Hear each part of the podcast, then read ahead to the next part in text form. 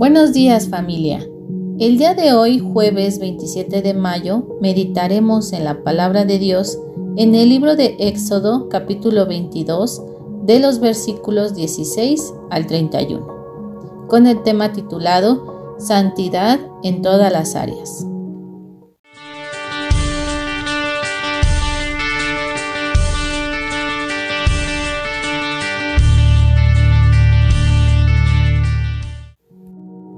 Acompáñenme a leer. Si alguno engañare a una doncella que no fuera desposada y durmiere con ella, deberá dotarla y tomarla por mujer. Si su padre no quisiere dársela, él le pesará plata conforme a la dote de las vírgenes. A la hechicera no dejarás que viva. Cualquiera que cohabitare con bestia morirá.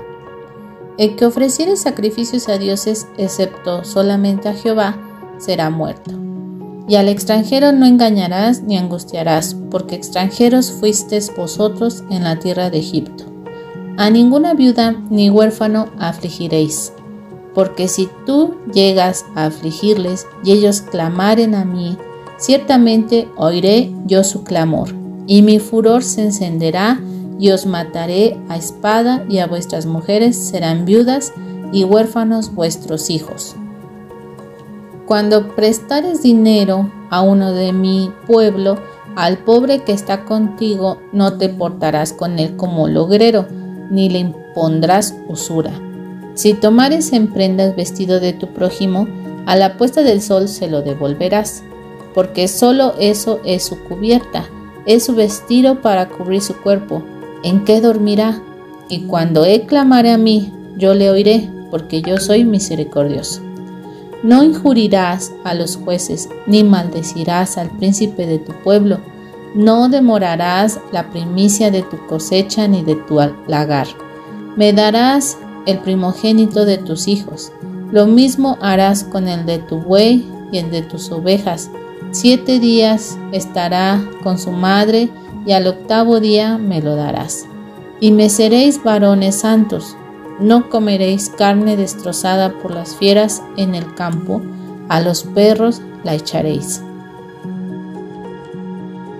En la primera parte de la lectura podemos ver cómo la santidad es un indicador que diferencia a los creyentes del mundo. El tema en común entre los versículos 16 al 31 es que debemos ser santos para Dios. La santidad es sinónimo de no cometer fornicación física ni espiritual. Las hijas solteras y sin compromiso matrimonial eran consideradas como propiedad de su padre. Por eso cuando la hija perdía su virginidad, su valor disminuía y el padre debía recibir una compensación. Si alguien engañaba o seducía a una joven virgen no comprometida, el varón debía dotarla y tomarla por mujer. Normalmente se pagaba a los padres de una joven una dote cuando se confirmaba el compromiso. Si su padre no quería que su hija se casara, el varón todavía estaba obligado a pagar la dote de las vírgenes. También se estipula que el pueblo santo no debe cometer fornicación con animales. La hechicería y la idolatría son casos de fornicación espiritual. Por tanto, el fornicario debía morir.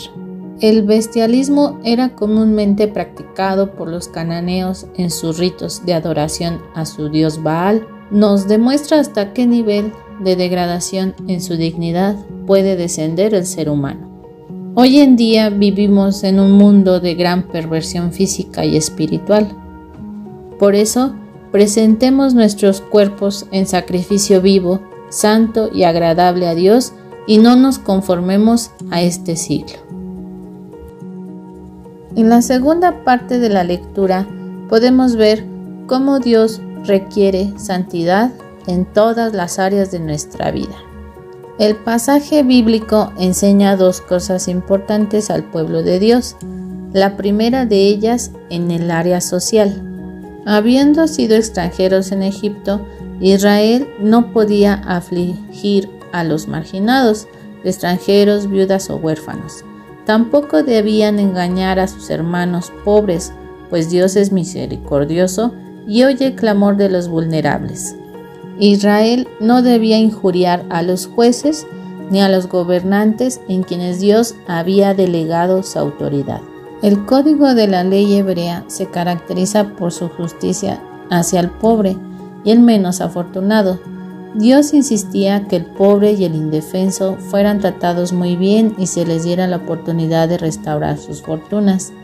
Debemos reflejar la preocupación de Dios por el pobre y ayudar a aquellos menos afortunados que nosotros. La segunda enseñanza la da Dios para el área religiosa. Consagrar el primogénito a Dios y abstenerse del alimento inmundo era importante para la santidad del pueblo elegido. Darle primero a Dios lo que nos ha permitido tener demuestra que tiene prioridad en nuestra vida. Debemos obedecer a la palabra de Dios ya que es una virtud. En este día pidamos a Dios que nos permita entender la gravedad de nuestros propios pecados, para tratar a los demás con misericordia y benevolencia.